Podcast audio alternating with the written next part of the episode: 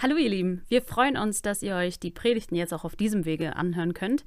Und solltet ihr uns, die Gemeinde Emanuel in Lindern, noch nicht so gut kennen, dann könnt ihr gerne auf einen der Links in der Beschreibung klicken und so den Kontakt zu uns aufnehmen. Jetzt wünschen wir euch aber ganz viel Freude und vor allem sehr viel Segen mit der aktuellen Predigt.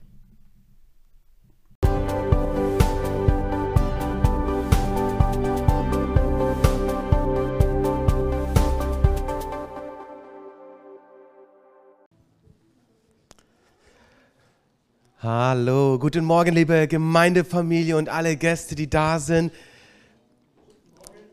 Ja, ich wollte schon seit Monaten etwas machen, was ich mir nicht getraut habe, weil die Umstände so waren. Aber jetzt ist, glaube ich, der Zeitpunkt gekommen. Und zwar, kannst du einmal bitte aufstehen und deinen Nachbarn fragen, ob du ihn umarmen darfst. Und wenn er das auch will, das dann mal zu tun. Ja, frag mal deinen Nachbarn, guck ihn an, ganz vorsichtig. Und wenn er das auch will, ihn mal ganz, ganz kräftig zu umarmen.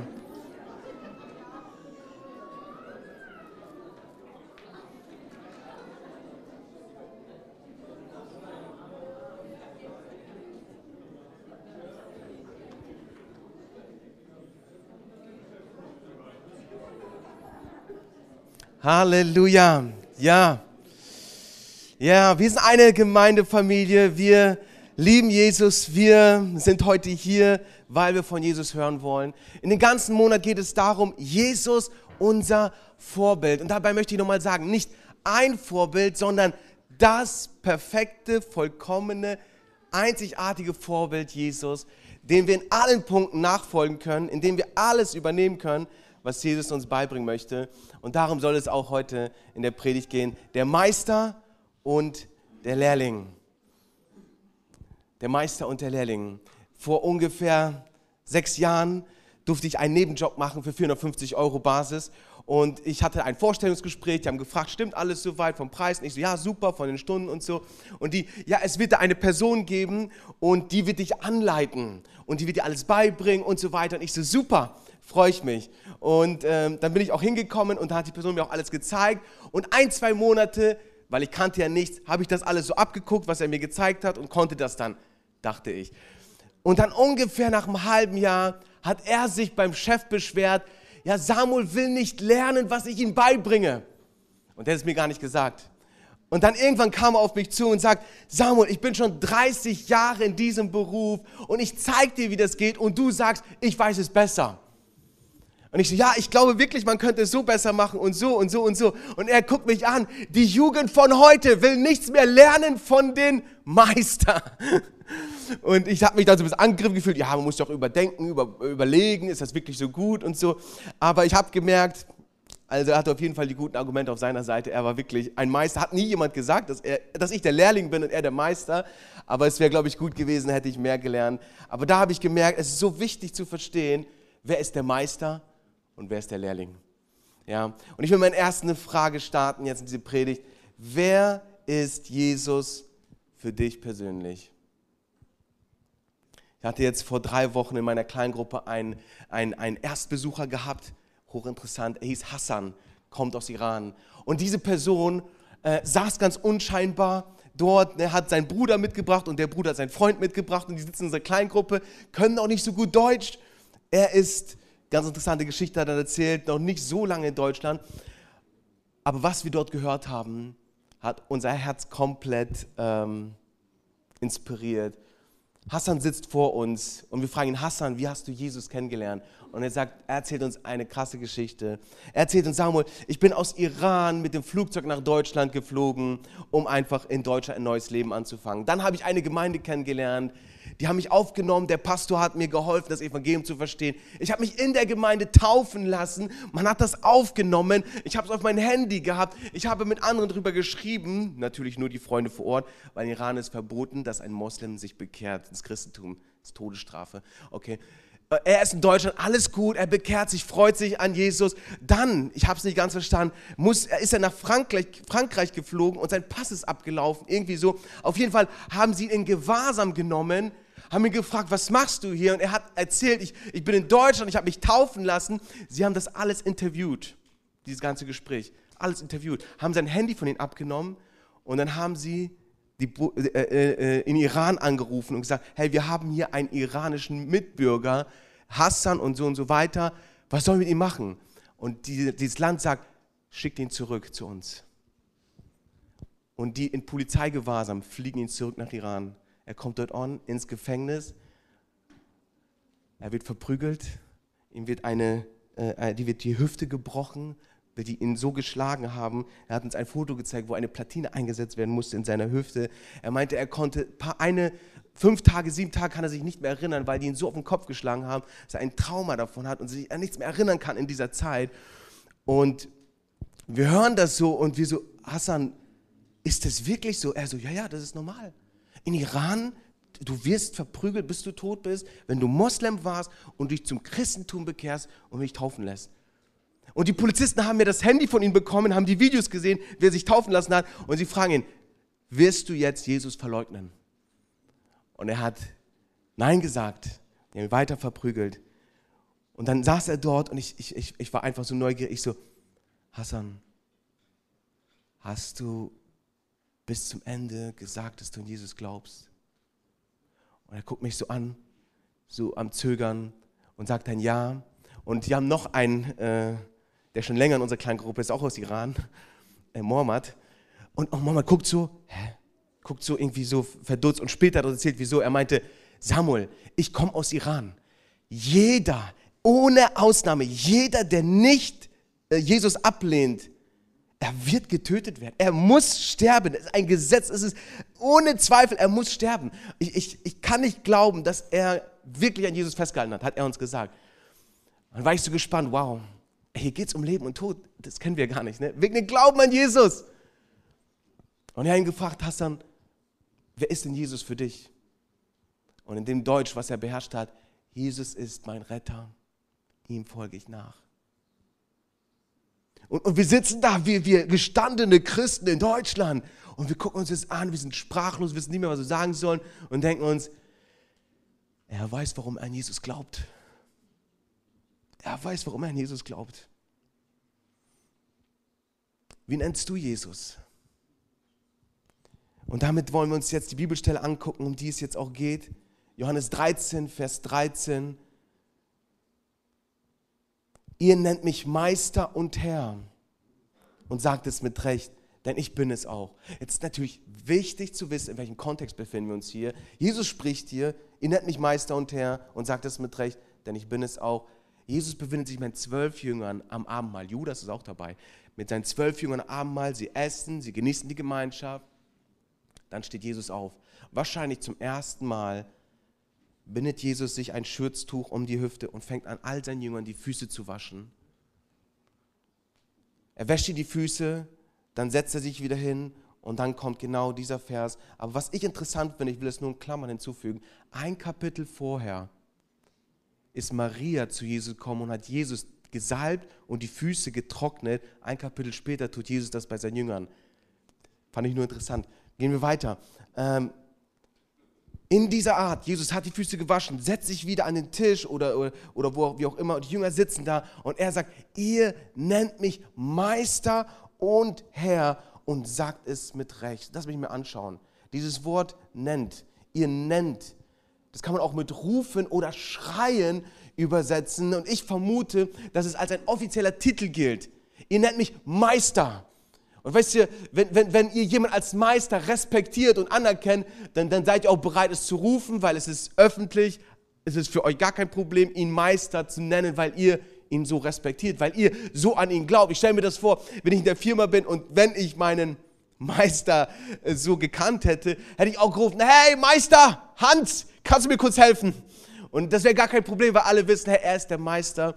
Und ich glaube, dass Jesus auch das sagt. Ihr nennt mich, ihr akzeptiert mich, ihr ruft es laut, ihr schreit es so raus, weil ihr glaubt, das ist mein offizieller Titel, den ihr mir gibt. Meister. Meister kann auch mit Lehrer übersetzt werden. Und Lehrer bedeutet ja, dass ein Lehrer, er hat eine Lehre, die er weitervermitteln will. Dass er nicht, ein Lehrer kommt in den Klassenraum rein, stellt sich hin und freut sich, ich bin der Lehrer und wartet da 45 Minuten. Weil ein Lehrer hat den Titel, weil er lehrt, weil er eine Botschaft hat, die er weitergeben will, weil er etwas vermitteln möchte, damit die, die es hören, etwas lernen können. Dann noch das Wort Meister. Und das finde ich interessant. Dieses Wort ist dasselbe Wort, das im Alten Testament für Jahwe verwendet wird. Das heißt, dieses Wort Herr wird auch dann benutzt, wenn von Gott im Alten Testament gesprochen wird. Das heißt, als die Jünger hören Herr, wissen sie, das ist eigentlich ein Gottheitstitel.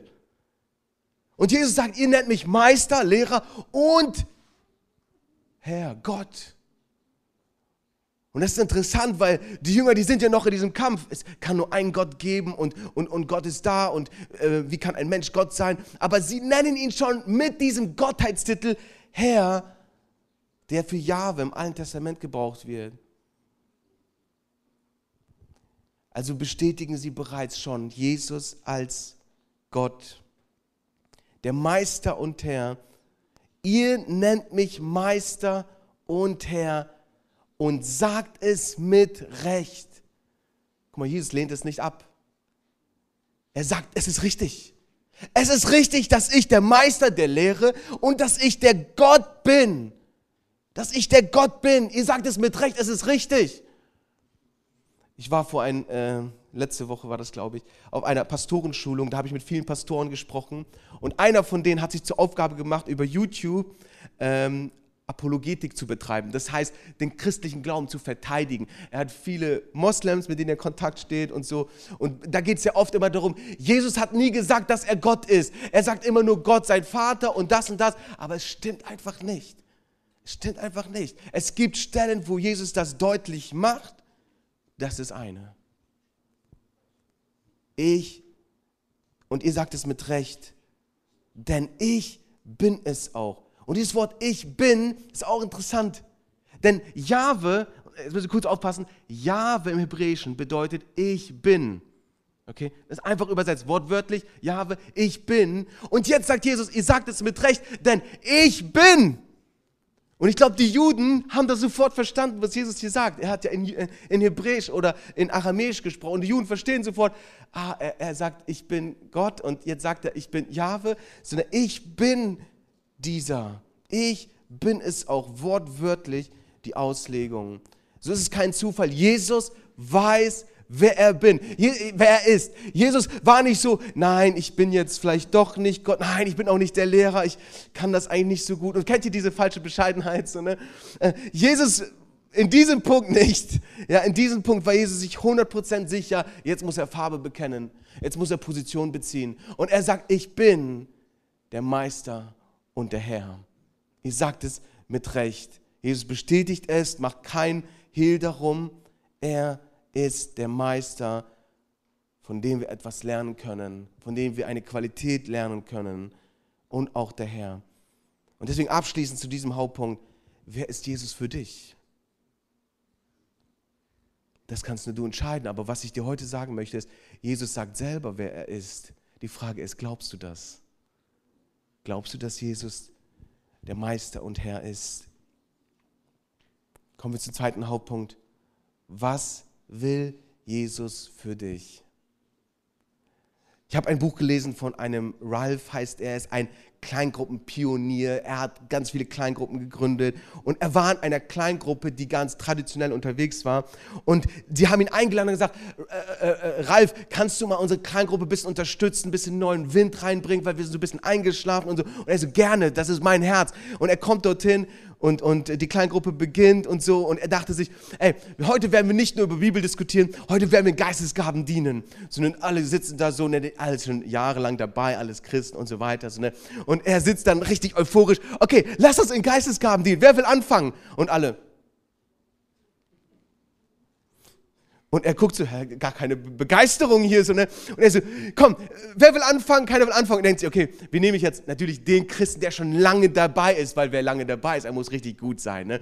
Und er guckt so rechts, da ist ein Christ und er so, hey, Timo, wie ist es mit dir? Und er versteinert in diesem Moment, sein Blut steht, bleibt steht. Äh, kann, kann jemand anderes anfangen? Und kriegt richtig Angst und Panik und äh, alle verstehen. Und, und Ralf merkt so, oh, okay, das geht ja voll nach hinten los hier. Ich, ich lasse es besser. Und er so, äh, okay, ähm, ich, ich glaube, wir machen das doch nicht. Und er guckt die Kleingruppenleiterin an, vielleicht übernimmst du einfach besser wieder, ne, weil das wird, glaube ich, heute nichts. Und sie aber, nö, wir machen das jetzt. Stellt den Stuhl in die Mitte und sagt, okay, ich, ich will zuerst, betet für mich. Setzt sich hin in die Mitte, alle stehen auf, fangen an zu beten. Und Ralf denkt sich, okay, dann, dann machen wir es jetzt halt, ne, beten für sie. Und die beten und beten und beten. Und plötzlich, einer der Kleingruppe, ich, ich weiß nicht ganz genau, aber ich habe das Gefühl, dass Gott dich fragt, gibt es jemanden in deinem Leben, den du hast? Und kurz darauf fängt die Kleingruppenleiterin an zu weinen. Und die merken, okay, irgendwas hat sie getroffen. Und sie fragen nach, wer ist diese Person, die du hast? Und sagt so, mein Ehemann. Ich hasse meinen Ehemann. Und die gucken so, warum hast du denn deinen Ehemann? Weil er immer zum, zu spät zum Abendessen kommt.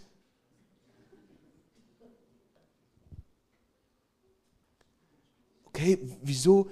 Wir sprechen immer und immer darum, dass es mir wichtig ist, dass er pünktlich kommt mit den Kindern dazu am Abendessen und er kommt immer zu spät, macht Überstunden auf der Arbeit, es sind andere Dinge wichtiger und schon seit Jahren und ich hasse ihn dafür. Und die, die Kerngruppe ist da und die sagen, hey, Gottes Wille für dein Leben ist zu vergeben. Und dann fangen sie an, sie zu ermutigen, sie zu trösten. Und einer von denen, der da ist, ganz heimlich, geht zu dem Ehemann hin, weil er ist ja im gleichen Haus, geht zu ihm hin und sagt ihm, hey, ähm, ganz ehrlich, ich, ich möchte dir meine Geschichte erzählen. Ich habe meine Familie, meine Frau verloren, weil ich denselben Fehler gemacht habe wie du, weil ich sie immer hinten angestellt habe und meine Frau immer zurückgestellt habe. Deswegen bitte mach das nicht. Ich will dich warnen, mach das nicht.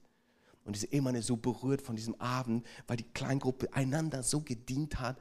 Er kommt, entschuldigt sich bei seiner Frau was ich vergessen habe zu sagen, die Kleingruppenleiterin hat sich in die Mitte gestellt, weil sie eine Hautkrankheit hatte, schon über Jahre. Und sie wollte sie dafür beten, dass die Hautkrankheit verschwindet. Ist nicht verschwunden. Zwei Tage später kommt diese Kleingruppenleiterin zu diesem Ralf mit so leuchtenden Augen. Ralf, mein Leben ist verändert. Mein Ehemann ist wie ausgewechselt. Er nimmt sich Zeit. Er, ist, er fängt schon an, etwas zu tun, wo, wo, wo wir früher nie mit gerechnet haben. Und das Ausgezeichnete ist, meine Hautkrankheit ist weg. Und dieser Ralf denkt sich, Mann, was so kalt angefangen hat, ist so heiß geworden. So, ähm, was will Jesus für dich? Jesus will, dass wir einander dienen. Jesus will, dass jeder etwas hat, um den anderen zu dienen. Und lasst uns schauen, wie wir das jetzt bei Jesus sehen. Johannes 13, Vers 13 bis 14. Ihr nennt mich Meister und Herr und sagt es mit Recht, denn ich bin es auch. Wenn nun ich, der Herr, und Meister euch die Füße gewaschen habe, so sollt auch ihr einander die Füße waschen. Lass das mal anschauen. Wenn. Hier ist wenn, nicht zu verwechseln mit falls. So das Wort wenn sagt, es wird passieren oder ist schon passiert. Falls sagt, es ist unwahrscheinlich, ob das passiert, vielleicht. Sondern das könntest du so sehen. Wenn du morgens aufstehst, bete. Und du weißt, du wirst irgendwann morgens aufstehen und dann hast du die Wahl, ob du betest oder nicht. Aber der Unterschied ist, falls du mal in Thailand bist, musst du unbedingt die Kokosmilch trinken. Ich will gerne mal nach Thailand, aber es ist ein Falls. Ich weiß nicht, ob das jemals passieren wird. Aber wenn ich morgens aufstehe, ist ganz sicher, ich habe die Wahl, ich kann beten. Ja, wenn, so beginnt dieser Abschnitt, wenn nun ich, der Herr und Meister, euch die Füße gewaschen habe, wenn, das Interessante ist hier, wenn ich Herr und Meister, fällt dir was auf? Jesus hat die Wörter umgedreht. Vorher hat er gesagt, ich bin der Meister und Herr. Und jetzt sagt er, ich bin der Herr und Meister. Und warum? Ich glaube, dass jedes Wort in der Bibel einen Sinn hat und von Bedeutung ist und uns etwas sagen möchte. Wir müssen nur genau hinschauen. Und ich glaube, dass Jesus hier diese Wörter umdreht, um jetzt voranzustellen, dass er Gott ist, dass er in der Position als Gott dient, vorangeht, die Füße wäscht. Füße wäscht. Ich, ich vermute, dass es das erste Mal ist, dass Jesus seinen Jüngern die Füße gewaschen hat. Warum? Weil die Zeitform von dem Gewaschen ist eine griechische Form, die gibt es im Deutschen nicht, aber die bedeutet, dass es entweder einmalig in der Vergangenheit passiert ist oder einmalig in der Zukunft passieren wird. Und da Jesus es ja schon gemacht hat, ist sehr wahrscheinlich, dass es die einmalige Situation der Vergangenheit meint. Also Jesus hat einmalig die Füße gewaschen seinen Jüngern, wenn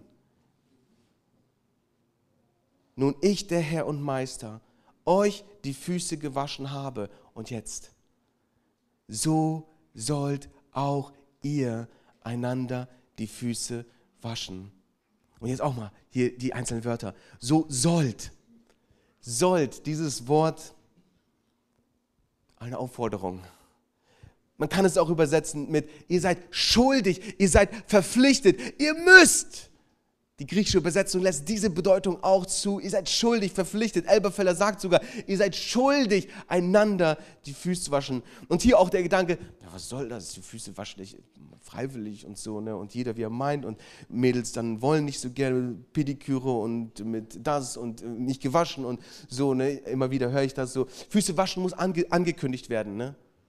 Weil die Frauen müssen sich vorbereiten die Füße müssen gewaschen werden, Pediküre und alles so weiter. Ne? Wir haben schon echt Stress äh, vorgebeugt, äh, weil wir das Tage vorher angekündigt haben.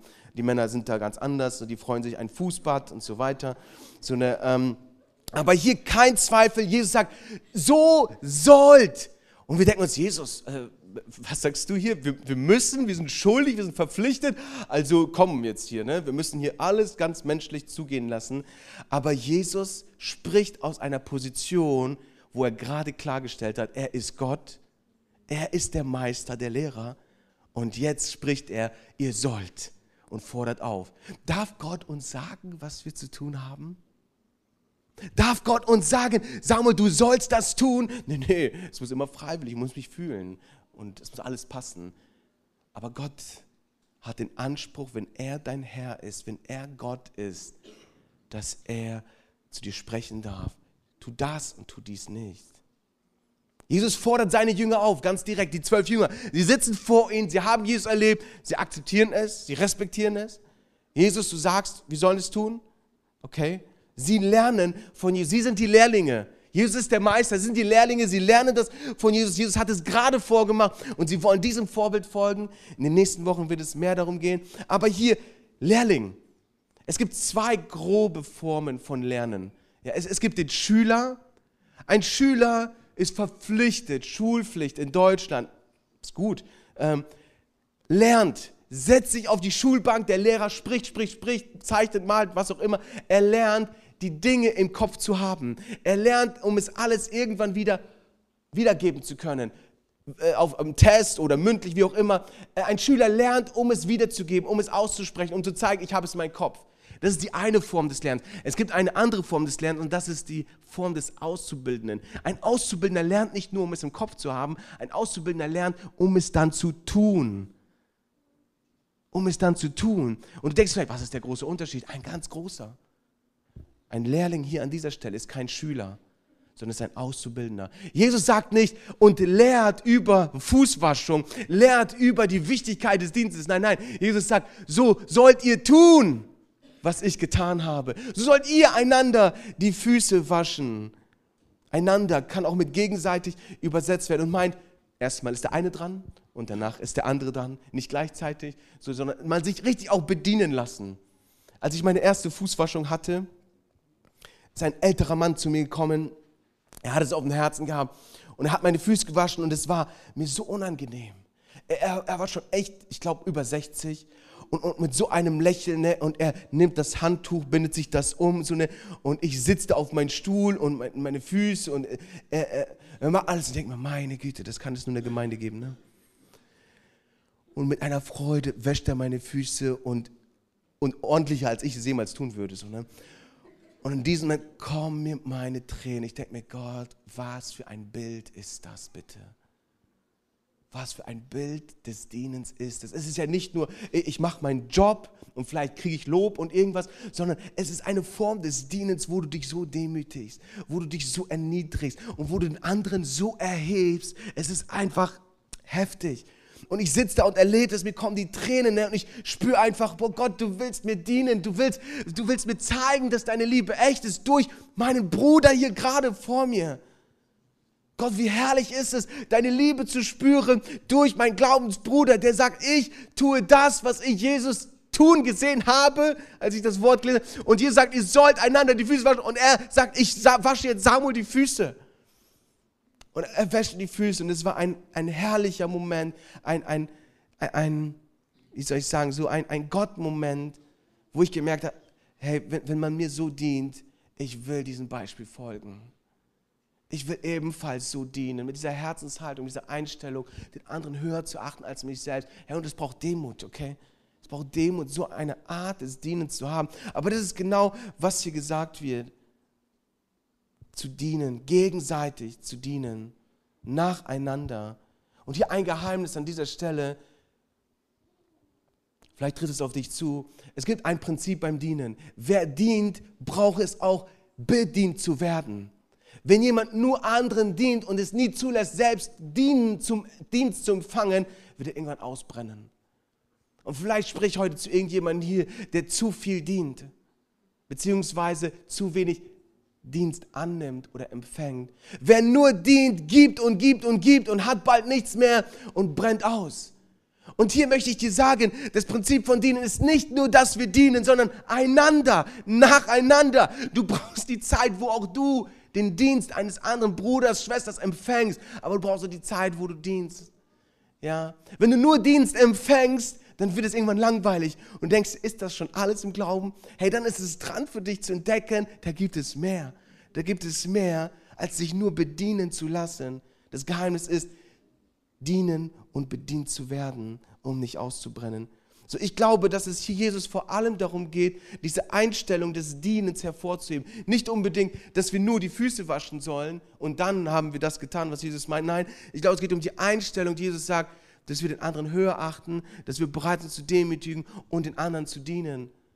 Aber auch hier keine Opfermentalität. Ich bin nur am Dienen, nur am Dienen und ich darf es nicht zulassen, mir jemand dient. Nein, nein, das ist ungesund. So, wenn du dienst, dann brauchst du auch, dass man dir dient. Also ein Ausgleich hier auf jeden Fall zuzulassen. Die Einstellung ist hier, was Jesus meint. Jesus ruft uns, seine Jünger auf, eine Einstellung zu kultivieren. Sie wirst du nicht von Natur aus bekommen, in der Regel. Zu, zu kultivieren, zu sagen, ich will die Einstellung haben des Dienens und des Dienens empfangen. Zu dienen. So sollt auch ihr einander die Füße waschen. Zu einem dritten, letzten Hauptpunkt. Wie geht es jetzt weiter?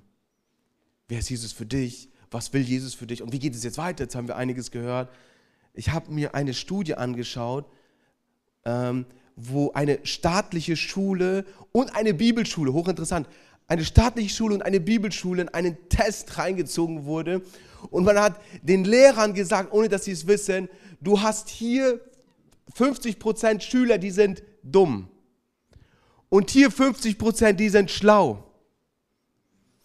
Und dann haben die bei der Bibelschule genau dasselbe gemacht. Ne? Interessant für uns, Bibelschule, ja.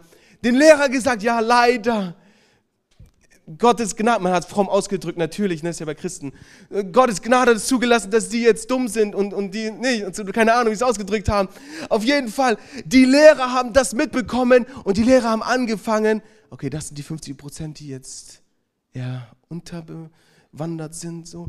Und die sind eher oben. Und der Lehrer fängt an zu lehren und die so zu behandeln. Und was passiert ist, nach ein paar Jahren kommen sie zurück und fragen und gucken. Und was sie feststellen ist, dass genau die 50 Prozent, das war komplett einfach nur ähm, ausgewählt, ne? es war gar nicht gewertet, es war einfach nur dem Lehrer wurde so gesagt, die 50 Prozent, die der Lehrer so im Blick hatte, wurden schlauer und schlauer. Und die 50 Prozent, von denen man den Lehrer gesagt hat, die sind dümmer, das waren sie aber gar nicht, wurden immer dümmer und dümmer. So, ne? Und dasselbe bei den Bibelschülern, wo die gemerkt haben, die Noten und so weiter.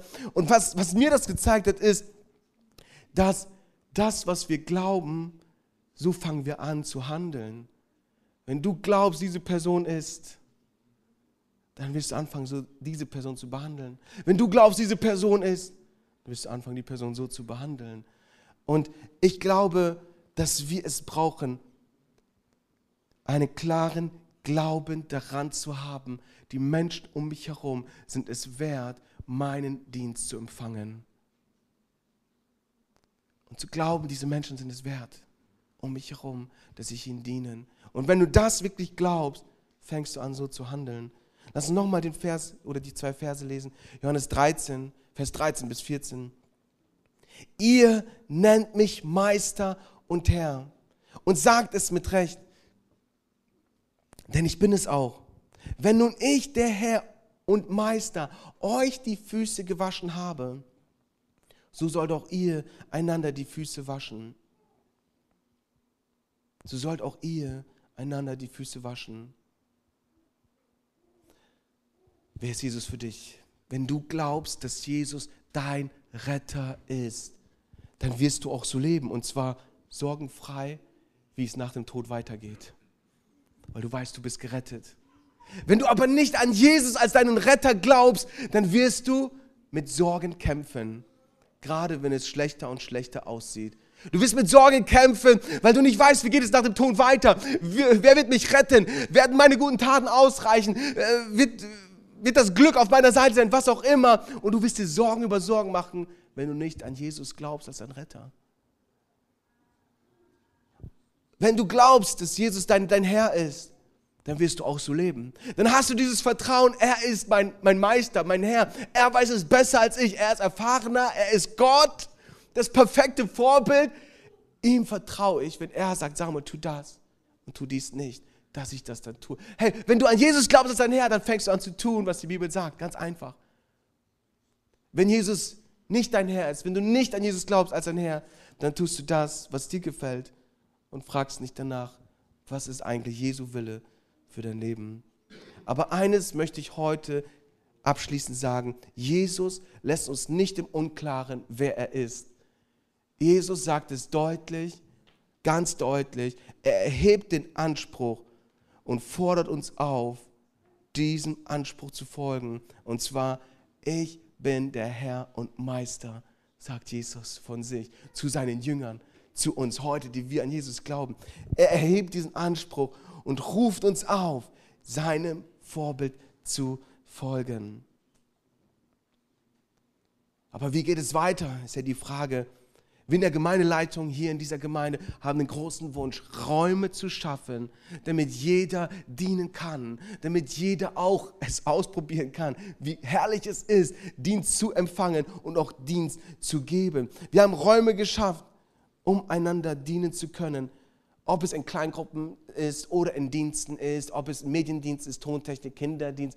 Äh, äh, wir schaffen Räume, wo man dienen kann. Aber was ich persönlich erlebe, ist, die schönste Form des Dienens bis jetzt erlebe ich in Kleingruppen. Warum? Weil jeder, der kommt, er fängt an zu dienen. Ganz natürlich. Die einen bringen Snacks mit, damit wir essen können. Die anderen, der eine ist der Gastgeber, der alles vorbereitet. Der andere ist der, der das Gebet leitet. Der, der, der andere ist der, der uns daran erinnert, warum machen wir das überhaupt, die Vision. Der andere ist der, der die Predigtfragen leitet. Jeder, der kommt, fängt an zu dienen. Und jeder, der da ist, ihm wird gedient. Also für mich die schönste Form des Dienens. Und davon wollen wir Räume schaffen. Dass jeder dass jeder die Möglichkeit hat, zu dienen. Denn was wir schon geschafft haben, ist, dass jeder hier zumindest ein bisschen bedient wird. Ja, ein Sonntaggottesdienst zum Beispiel. Wir empfangen Lobpreis. Es ist ein Team, die uns dienen. Wir empfangen Predigt. Wir empfangen vieles. Und es ist schön, es muss so sein. Aber bleib da nicht stehen. Es gibt mehr für dich, als nur Dienst zu empfangen. Ich möchte sagen, kann es sein, dass es nicht gerade dieser Punkt ist, der dich unzufrieden macht, weil du nur Dienst empfängst und in eine Position kommst, wo du anfängst, kritisch zu bewerten, wie gut war der Lobpreis, wie gut war die Predigt, wie gut haben sie gedient. Und du kommst in eine Haltung des Konsumenten, nicht des Dieners, sondern des Konsumenten. Man muss mich unterhalten und es muss besser und besser werden, damit ich mich besser und besser fühle. Aber ich will dir eins verraten, du wirst dich nicht besser und besser fühlen, indem du mehr und mehr bedient wirst, sondern du wirst erleben, dass du dich besser und besser fühlst, wenn du anfängst zu geben, zu dienen, den anderen zu sehen als wertvoll, deinen Dienst zu empfangen.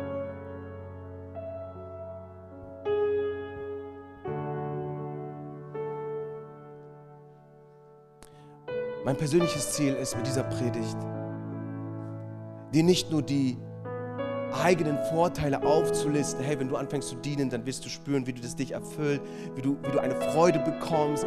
Wow, ich gebe und Menschen hilft es und das erfüllt mich. Hey, deswegen geben Millionäre in dieser Welt Millionen in irgendwelche Stiftungen, also nicht weil sie glauben, sondern weil sie einfach dieses Gefühl lieben, anderen dienen zu können. Und das ist ein, ein, ein eigener Vorteil, aber darum geht es gar nicht so sehr. Es geht gar nicht so sehr darum, wie ich mich danach fühle und wie es mich erfüllt, sondern mein Ziel ist es, mit dieser Predigt zu sagen, Jesus hat es gesagt. Ich liebe Jesus. Ich, ich, ich glaube an Jesus als meinen Herrn. Und ich will seinem Vorbild folgen, so gut ich kann.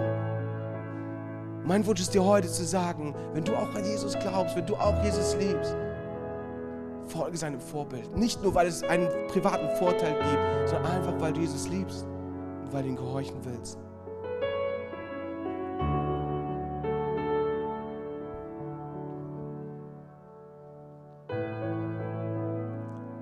Ich möchte es jetzt ziemlich praktisch machen. Ich möchte euch einladen, wir wollen jetzt beten. Lasst uns gemeinsam aufstehen.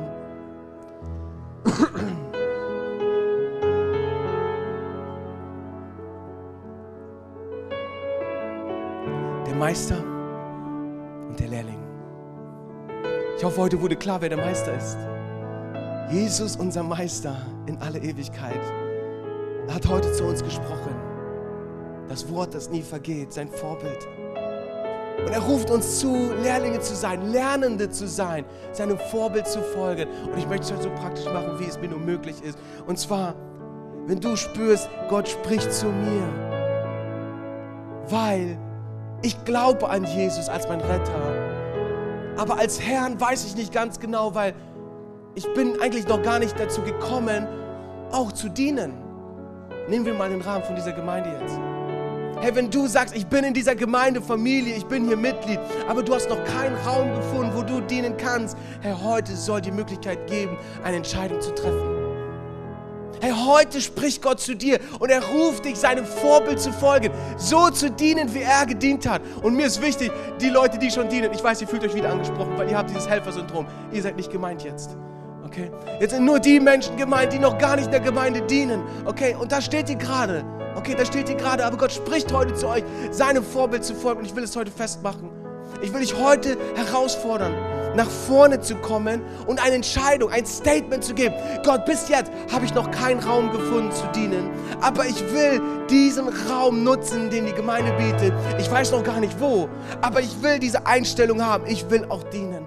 Ich will auch geben von dem, was ich habe. Und wo werden wir schon finden? Aber ein Statement von deiner Seite. Herr, ich will heute eine Entscheidung treffen. Ich trete raus aus diesem Nebel.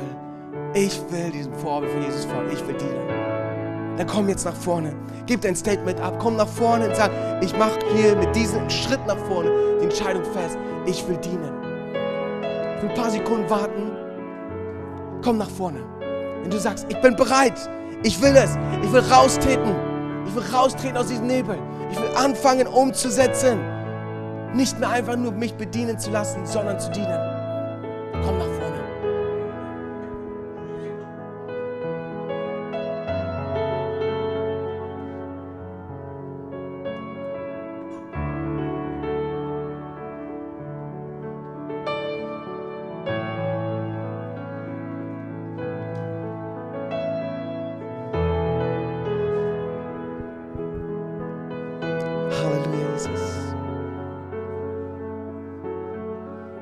Jesus, wir lieben dich. Und wir lernen es immer mehr. Wir lernen es immer mehr durch Erkenntnisse, die wir aus deinem Wort empfangen. Wir lieben dich, Jesus. Du bist unser Vorbild. Dir wollen wir folgen.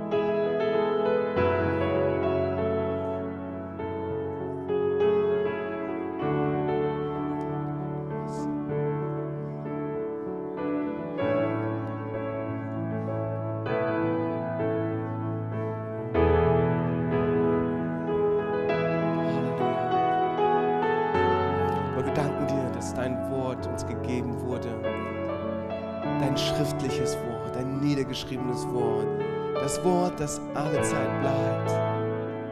Danke für dein Wort, Jesus.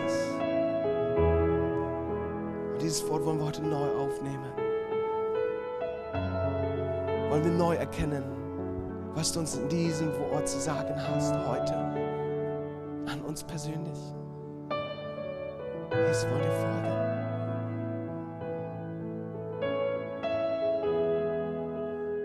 In Jesu Namen, hilf uns.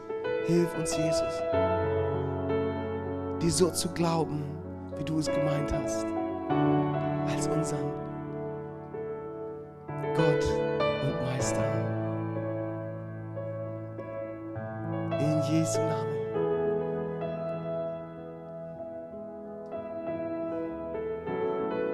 Danke, Heiliger Geist, für dein Reden, für dein Berühren, für die Impulse und Erkenntnisse, die du geschenkt hast. Preisen dich. Wir lieben dich. Wir wollen wachsen.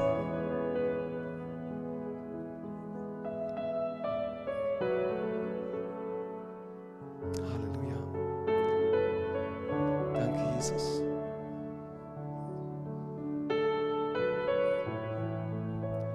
Amen.